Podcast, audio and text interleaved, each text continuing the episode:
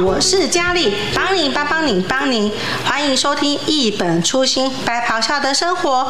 减重减重减重，你是不是常常听到你周遭朋友抱怨说，啊越减越重，那又或者是说瘦了之后反弹回去反而更胖呢？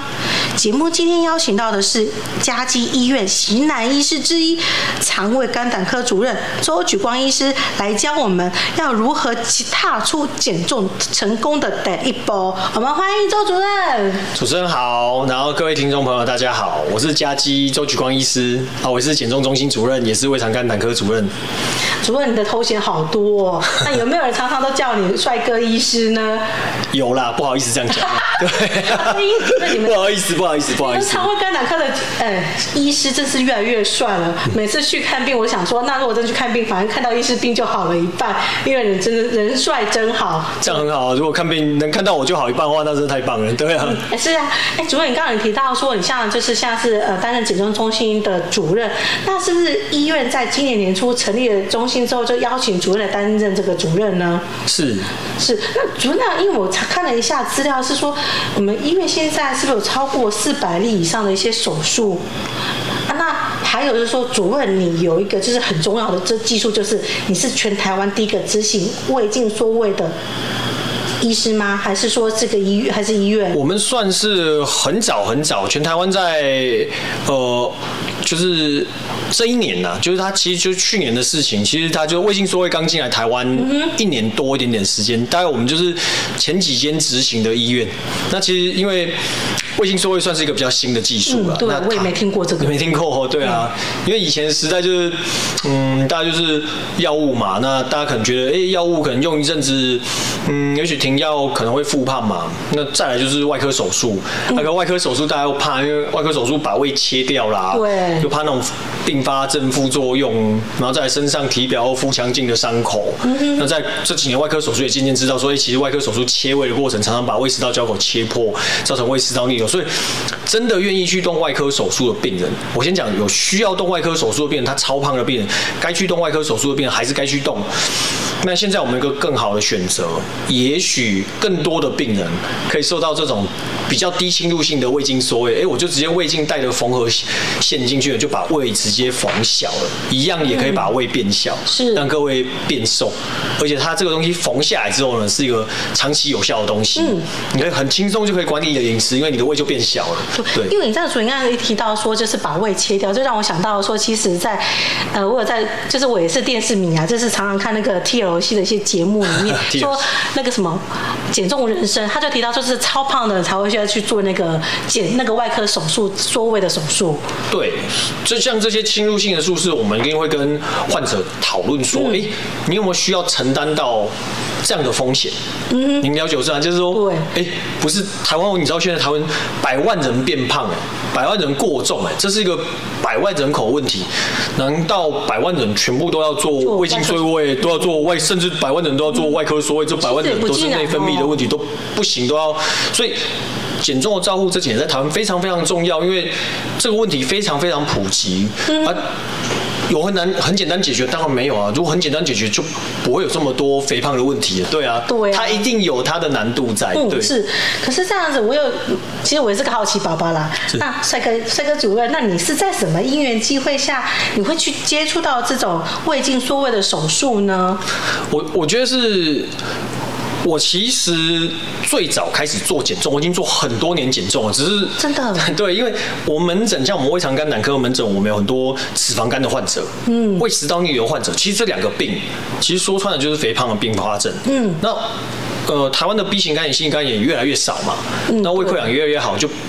但是后来台湾的病就慢慢变成都是肥胖造成的，比如胸腔科的睡眠呼吸中止啊，嗯、对，他也是太胖会造成他们对，然后什么妇产科的多囊卵巢造成不孕，嗯、月经不顺，然后就不用说什么加医科糖尿病科那些什么心脏科的高血压、糖尿病、高血脂，啊，我们科我门诊几乎一半以上的患者就是胃食道逆流啊，哦，然后看你这一科又看很多科，对他看很多科，然后他又是脂肪肝，其实他从头到尾我们可能开。些保肝片去治疗肝功能，开胃食道逆流药压着胃酸，其实核心的问题是他的肥胖。嗯，可是你核心的问题不解决的话，你后面那些嗯的这个对，你别别等紧啦，你听我说，不治本啊。你刚刚你做这个医生，你刚刚哎一上重要问题，你无法都替解决嘛？所以的情况，那主任开始去想，对我就在想说，到底应该要怎样去帮他们做减重？因为对我们来讲很困扰，是哎，我要转病人出去做减重。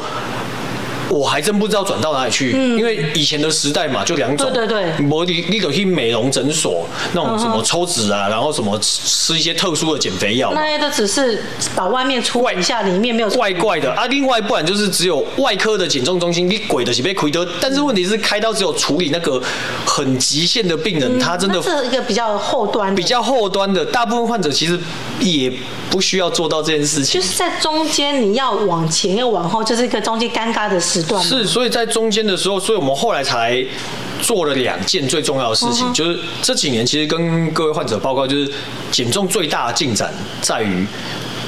内视镜的治疗，哦外我们可以用胃镜缩胃，这个进展没什么伤口吧？没伤口，体表完全。啊，另外一件事情是减重药物的部分，效果比以前好，非常非常非常哦，对，多而且也安全。所以我的门诊，我的减重门诊，其实最大宗的是饮食管理跟药物治疗，嗯、然后一部分就是他需要在做胃镜缩胃。啊，如果这些他觉得都不够。那我们就还有外科手术的选择，嗯，所以我们现在治疗是一个很完整的，就是说你来会得到一个很完整的照护，哎，有更多的选择，更好的选择。就等于是说，不是来就直接就叫你去做什么做什么，而是你会是等于是说，现在会现在这个减重的一个趋势是，你会全方面的去是帮他做评估，会去帮他去看。可是因为刚刚主任有提到说，好，就是前面也提到说，好像你的病人群都是很多都是比较过重过胖，他会很多一些慢性病。那那我。就很想到说，哎，趁机一下，因为我自己也是一个也是蛮蛮壮的人嘛，对，因为我就想到说，最近我的那个好像有点是身体不舒服，但应该也算是那个太重而引起的一些疾病，那是不是这是这是很多慢性疾病，其实这是因为过重问题而造成的呢？其实你身体器全身上下的器官哦，嗯、其实很多事情都跟肥胖有关呐、啊。嗯，那其实，在我们先不讲肥胖的。并发症这些什么增加癌症风险、增加风中风风险、心血管疾病啊，什么有？我讲你，我用两枚当两包在你口里听，跟跟肥胖相关的一代谢。那在肥胖还没产生并发症之前，其实这几年我们医学界的观点是这样，呃，没有所谓的健康胖。没有，嗯，我们会把肥胖当成像高血压一样。为什么你的高血压要积极做治疗去做控制？嗯哼，因为我们怕他未来会中风，不代表你现在没有中风叫你健康高血压，没有这种东西。哦，没有啊，没有。所以你懂吗？我们现在去治疗肥胖、处理肥胖的目的是为了预防你未来发生这些并发症，甚至有些人来看我们都已经睡眠呼吸中止，都已经心脏衰，都已经有并发症了。那是因为大口引起。对，今嘛无人在讲什么健康的大口，无今嘛。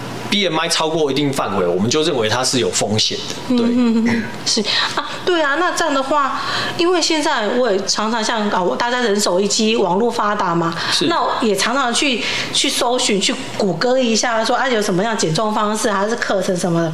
那还有就是，我常常就是有些 我的那个闺蜜就会说，哎、欸，我告诉你哦，你可以用什么方式，比如说什么生酮饮食，你一定可以瘦下来啊。那我我听说，哎、欸，人家说吃这个代餐吃了一个月，他就瘦了几公斤。是，可是。会想到说，那我要怎么去选择说，可合适我的一个减重方式？因为我就觉得说，我有选择障碍嘛，啊，这个好是那个好，可是又很害怕说，啊，这个选择错，又会会不会又影响到其他的一些问题？是，所以哦，我觉得这也是台湾的一个很大的问题。其实。其实你上网去看哦，都很有效哦，就说八十变哦，八十变六十，裤子变好松，每次都出来拍个照。我吃什么代餐啊？吃什么益生菌啊？特殊饮食法啊？哦，外科开刀啊？吃益生菌就可以减重成功？对对对对，有你有很多各式各样的东西，都都都在网络上嘛。其实很花很乱啊。那一下这个健康食品，一下那个医生代言的，其实蛮乱的。其实嗯呃，减重照护我都会跟患者讨论几个问题。嗯哼。现在这几年的医疗的药物，嗯，跟管理其实非常的有效，所以我要让你瘦下来，基本上不困难。吼，我要好一散的吧，基本上对我在我们眼中不困难。你愿意配合我们，又要配合我们管理，基本上我觉得不难。难的地方在哪里？难的地方是你要如何让这个成果能够留到后面去。哦，你的意思是说，就不要再复胖回去吗？对对对对对，没有人敢跟你保证你不会复胖，没有人敢跟你。可是你要想想看，什么东西会让你留下来，让你不复胖？那最激进的东西会让你不复胖的理由，第一个。当然，除非我外科切胃，或者是我胃经说做很侵入的事情，改变你身体结构，这个会一辈子跟着你。但是在这种侵入性的术式之前，我觉得有几件事情是才是真的会留下来给你的。第一个是你的知，一定是你的知识。哦，过去你的饮食知识，如果你知识不足，你没有建构出一套自己我可以一直这样吃的饮食，比如说，哎，我这样的，也许我短暂时间做一段时间生酮，短暂时间我吃一段时间代餐，可我观念不够，嗯，哦，这都这段饮食管理结束之后，我的饮食又跳回去原来的几千卡，拍谁？这种一定会复胖，所以你的错误的知识会害你未来复胖，你的知识不足会害你复胖，但是如果你能够建构正确的知识跟饮食的观念。你就不容易复胖，因为为什么？你就会了嘛。嗯、所以在在我们眼中来看，我们门诊来做做呃做我们减重的患者，其实我最鼓励他做的事情，还不是药物治疗，还不是这个卫星缩胃。哦，其实是什么？我们最鼓励他做的是我们的深度饮食管理。哦，哦，这很特别吧？对啊。那因为为什么我们鼓励他做？他叫你说吃这个药，你一个月就可以瘦几公斤了。为什么要做深度饮食管理？因为我们做的是一种分析型的管理，就是说分析型管理，嘿，不是说我该唱歌。歌跳舞，讲哎，你爱吃啥爱吃啥爱吃啥，该讲清楚。你老师你老老母啊那个。可是人家像我是挑嘴猫。对，所以我们会针对这个患者，你的你每天把你的饮食照片拍过来，这是我最喜欢做的减重。你拍过来，我帮你看。哦，我每天看就知道说，哎，你其实哪里有一些你不知道的错误。哦，你就是你了解我这样教你不要去踩到地。对，你可以不要踩到地雷。第二件事情，你可能不了解到你整天吃的总量，嗯、我们会建构那个总量跟认知的一个感觉、嗯、观念。哦，就是教他说，是不是主任你？这是不是教一个去你门诊的一些有需求性的人说，我要教你说，你今天基本上身体需要哪些道热量？是大概到哪里？你是不是太过了，或是太，甚至有些人是太少，以至于他很饿，然后他下一餐又爆掉。对呀、啊，有时候真的会这样。你又做一个生酮，做你全身不舒服，没办法运动，没办法工作。而且这药的猛吃啊。对啊，这这个磨合嘛。但是这件事情很细致，因为一个。好的饮食管理牵涉到第一个，我一定要创造热量，吃自己的量一定要少。第二件事情呢，你要不影响你的工作表现，不能影响你的运动表现，你不能够影响你的生活。而且重点是要它能够容易执行，不然的话，我这段时间我有在管，你有差，我没有在管就爆掉，那这段的管理的意义就很低。嗯，哎，所以这是一个困难的事情，所以我会跟患者说，能够留给你的。除了胃镜缩胃以外，最重要的是知识。嗯，那知识的建构没那么简单，所以我们家鸡台特别有做深度饮食管理。啊，第二件事情就是肌肉了，这就牵涉到运动的部分。主任，你讲的肌肉是哪个？是可以吃哦哦，肌肉了，我以为是那个肌肉。你跟我做用的那些肌肉了，拍谁拍谁就想到吃。你你爱爱运动啊，然后你要有身上的肌肉。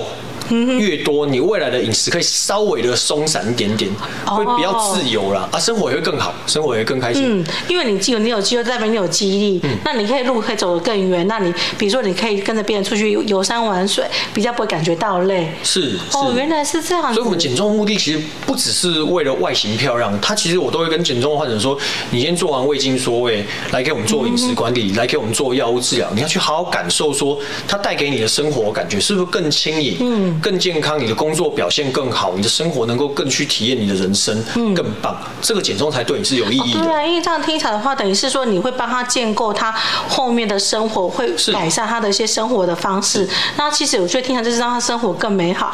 嗯、就是比如说是可能以前他楼梯不能爬楼梯，一到三楼就皮皮窜啊。是啊，就你帮你协助他之后有个记忆，然后又吃的更健康，他瘦了，反而楼梯一到三楼爬就不会喘。当然当然，所以我就跟患者说，你今天。比如说五十岁、六十岁来找我做减重，嗯，他就有吗？有啊，他来就哦，我们做分析发现他肌肉已经很少了，嗯，这种病人反而是肌少，才肌少症才是真正核心问题，我们就不会推那么硬的减重，嗯嗯，因为我说实在话。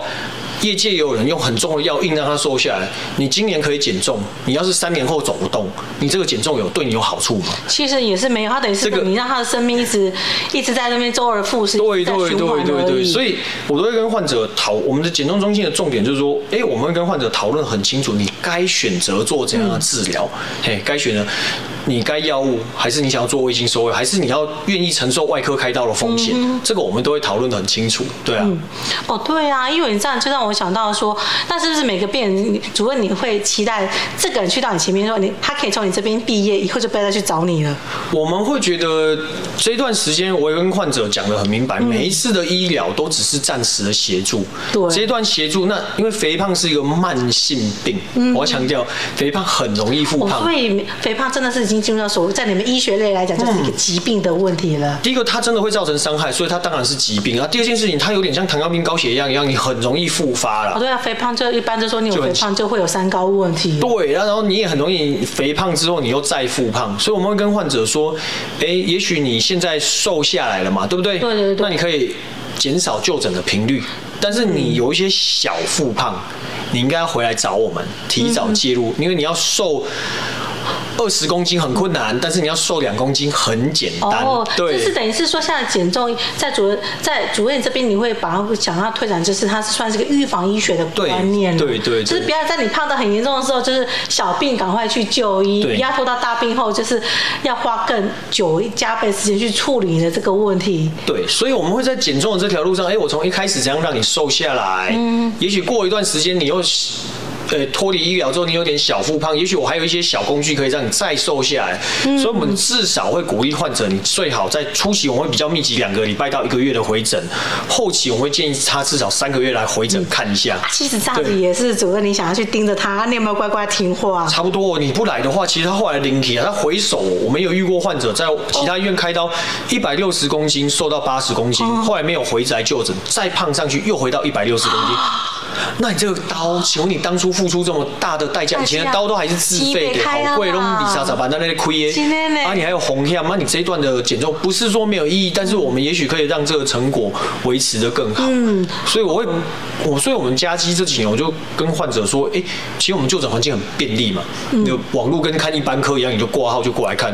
啊，一般你只是看诊，其实挂号费跟一般门诊没有差多少钱。哦，也没有特别给你加码加码都没有。没有没有没有，我们这边都很透明，你要你有做胃镜。说为你有做什么就收什么钱，嗯、就跟一般门诊一模一样啊。所以，就我们希望建立的是一个慢性病照护的模式，很友善。啊，你需要就过来看，需要就过来看，这样。嗯，真的是需要，真的提供这样一个服务，就让我们这些有需求的，呃的人，啊小，哎，看来那个帮你之后可能要去找主任了。对，轻松轻松，对欢迎欢迎。是啊，那主任可是这样的话，你有没有在自己应该是一两年有了嘛？这种协助，就是人家帮忙成功减重，是有没有一些那个？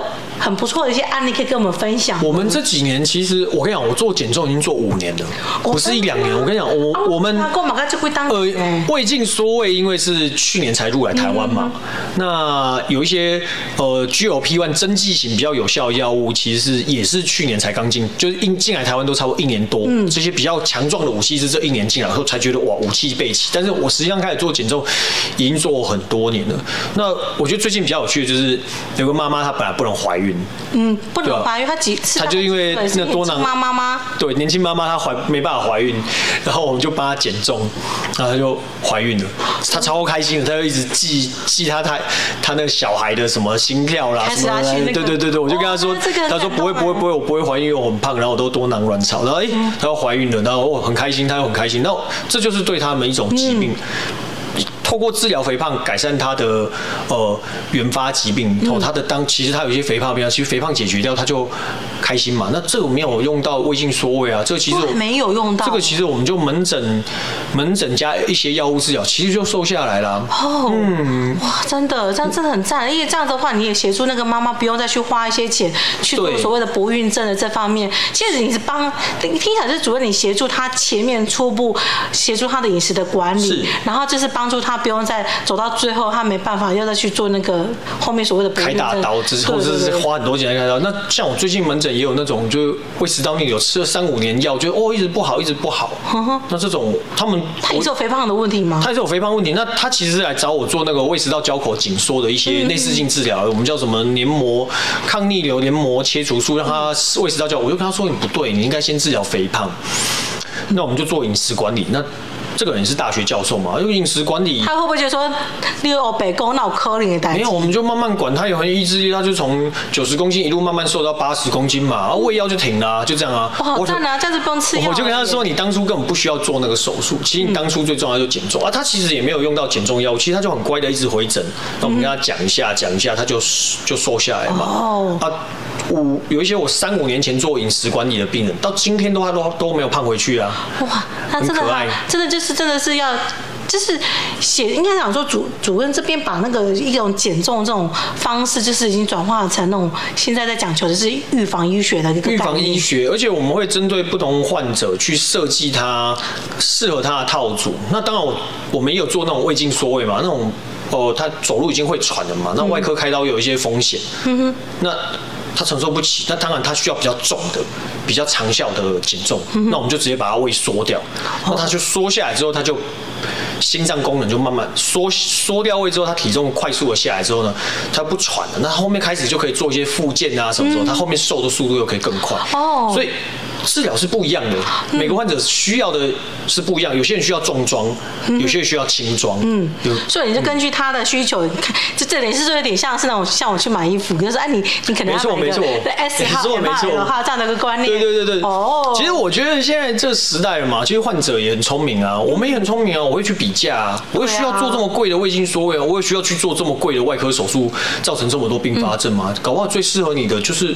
把知识建构，然后哦一些用一些简单的药物帮你度过一些关卡嘛，对啊，对，因为说实在，是现在的那个饮食都是西化，有很多的食物隐藏很多的淀粉，你看不出我吃这个一小口，结果它的热量可能是破百，是没错。对，所以主任就是说会教他怎么去辨识这些，不要被他这些美丽的食物的外表所引所欺骗。我们之前有做一个小儿科医师的减重，他说小朋友也可以，不是小朋友，是小儿科医。师小朋友其实也做，小朋友是另外一件事哦。青少年肥胖也很多问题，哦对，很多问题，这个我们等一下再聊。好，我做那个儿科医师，我就说，哎，你是医生，你找我来做减重被冲啥？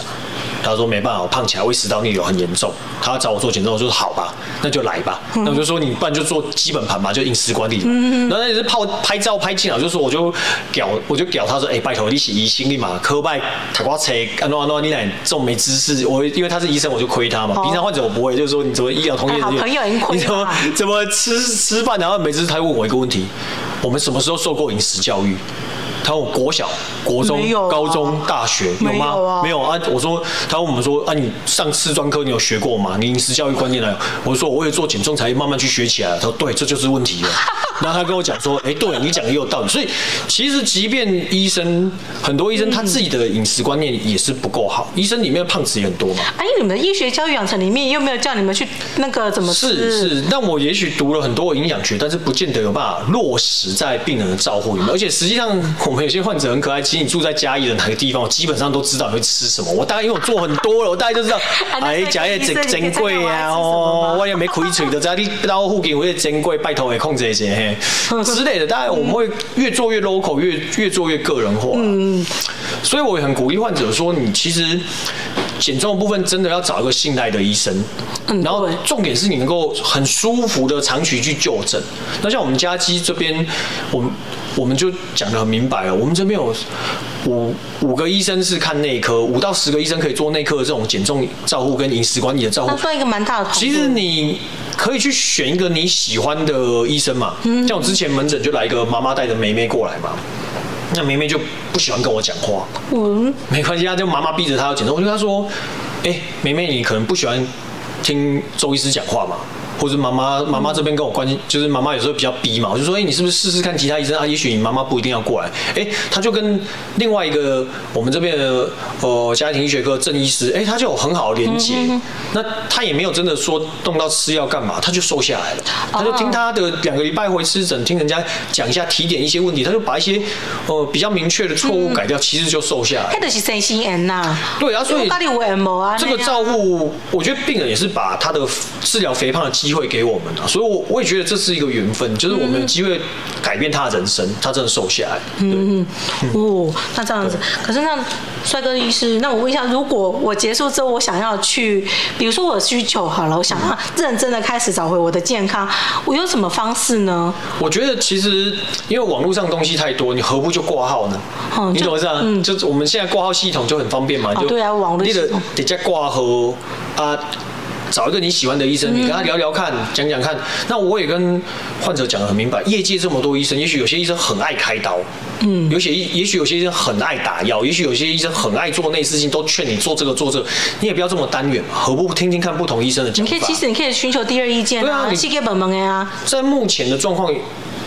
就是很明确，非立刻开刀的场景，一定只有开刀才会有场景。其实到现在都还有争议，对，一定要做胃镜缩胃的场景。其实我相信有争议。其实我都跟患者说，哎，我跟你说，这个时间差不多该做胃镜缩胃了，因为胃镜缩胃对我们来讲很方便嘛。现在门诊手，把把头，其实现在都门诊手术了，一个小时就结束了，你就过来麻醉，然后起床，胃镜胃就已经缩完了。那我们都有。没拿，哎，门镜的可以来，当天就下床，当天就吃饭了。不够，而且我想太多了呢。没没没有，那个对我们来讲现在很轻松，他就门诊手术嘛，他很轻松了，他。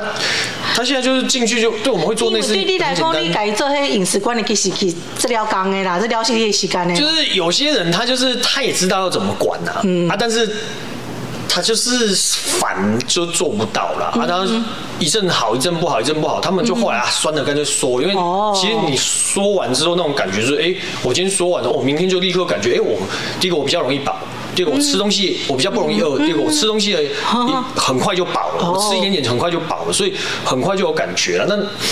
但我要那这个改这件事情就长一个是一个长久的事情，而且很轻松。可是你吃的习惯没改变，那以后还是一样，还有可能可以把胃撑大吗？我跟你讲哦，外科手术都有患者可以一天吃九餐把它吃胖。呃、你懂我意思？就是有些人很厉害。我讲饮食的观念绝对是重要的哦。我们透过微信说会去帮你更容易建构你的饮食观念，因为你就很容易吃饱。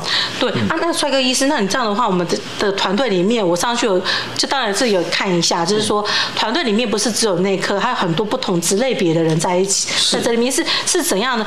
为什么主任会想说要去找这些不同类别？比如说还有什么心理师？是对这些是什么样的因素？我们其实有些人其实他也不是，嗯，有些人比如说我们就会遇到假日暴食啊，或是他有些时候比较情绪来，也不是真的有精神病，就是情绪来他就会比较容易暴食，就会吃突然吃很多。那也许对他来讲，像我自己也有在做冥想。正念，那我们去做一些哦情绪管，给他一些情绪管理的技巧，他也就瘦下来了。所以每个人的对他最适合的东西，我讲实在话，对每个人来讲最有 CP 值的东西，不见得都是胃镜缩胃。有些人像我门诊看一下，这个就是情绪管理，也许给他一些技巧，他就好。那我就。就转介他去看一下心理师，跟他聊一聊，哎，他心里一些结打开，其实他就瘦了。哎呦，哎，说人在，我就想到，我有时候很忙的时候，我就一定要喝两杯咖啡。类似的概念，你就会拿饮食当做一个补偿，或是拿饮食当一个报复，可是你报复到自己的健康。对，那真的是这样。对啊，怎么你刚刚我们要在提讲到说，你刚才说小朋友也是很重，也是这个，这个，这个，我跟你讲，这个超级台湾的绝对的是，绝对是小孩太少了吗？我跟你讲，因为呃，饮食是这几年才。变成这样，也许对我们三十几岁的人，步入现在这个饮食可能十年，可对现在的小朋友来讲，他可能从小就步入现在这样的饮食哦，这个高脂肪的肉类很多啦，有啊，含糖饮料很多啦，肉肉锅到处，然后食物不虞匮乏，到处都是点心饼干什么之类的，所以我门诊都有那种十二岁来看我的脂肪肝，然后脂肪肝还跟合并肝功能异常。等一下，你说十二岁？嗯，十二岁就有脂肪肝的，还有那种什么哇什么。早发型的糖尿病就十三四岁、十五六岁就已经糖尿病都跑出来了，所以这个是我们小时候那个年代完全没有的。这个这个这个真的是会是问题，因为他们更早就承受了肥胖，承受了肥胖并发症。我跟你讲，哇，这个很重要，所以嗯，所以我就跟爸爸妈妈讲，你其实自己要有一些饮食的观念。嗯，因为小朋友会更可怜，因为他们受到的伤害会更大。其实他们以为我这个对你是好啦，但是其实没有没有没有，没有我是说有的家长跟阿公阿妈跟他生下就起毛啊，你的腰啊，起你该起个大口代表我们就是叫做阿公阿妈。点豆头，你起要出大口对起胸。可是这个现在好像很少人在提到小朋友肥胖这个问题的观念呢。其实就是很遗憾的，现在就太少，所以我们嘉基这边也有儿科团队，就郭医师嘛，郭新杰医师。郭郭医师加入这边。我们专看他专看小儿肥胖。嗯嗯。那因为有些呃小儿科来找我，因为小儿科毕竟很专业，所以我们就会请他请郭医师去做详细的咨询跟处理。其实小儿肥胖的治疗特色是因为小儿也很少会去做到外科手术，很少，应该是可以先不需要了，大部分也不需要。然后再来是。小儿科可以用的药物也不多，嗯，目前有，目前台湾卫福部快要通过有一些药物可以用在小儿减重上，那对小儿减重最不一样的地方是，要治疗对象不只是。小孩子本人，他的还要治疗，对食物的提供者，嗯，不管是爸爸妈妈或是爷爷奶奶，所以我们都会一起抓进来，一起做治疗。对，因为小朋友毕竟他不会自己煮东西，不会干嘛，他毕竟就是家长在照顾嘛，而且不是只爸爸妈妈，还有阿公阿妈，阿个亲长哥在细个出来去家。是，嘿，啊，所以你了解到说，哎，台湾有这么多这样的病人跟需求，其实他们已经承受伤害，所以我们嘉基减重中心设置就是希望。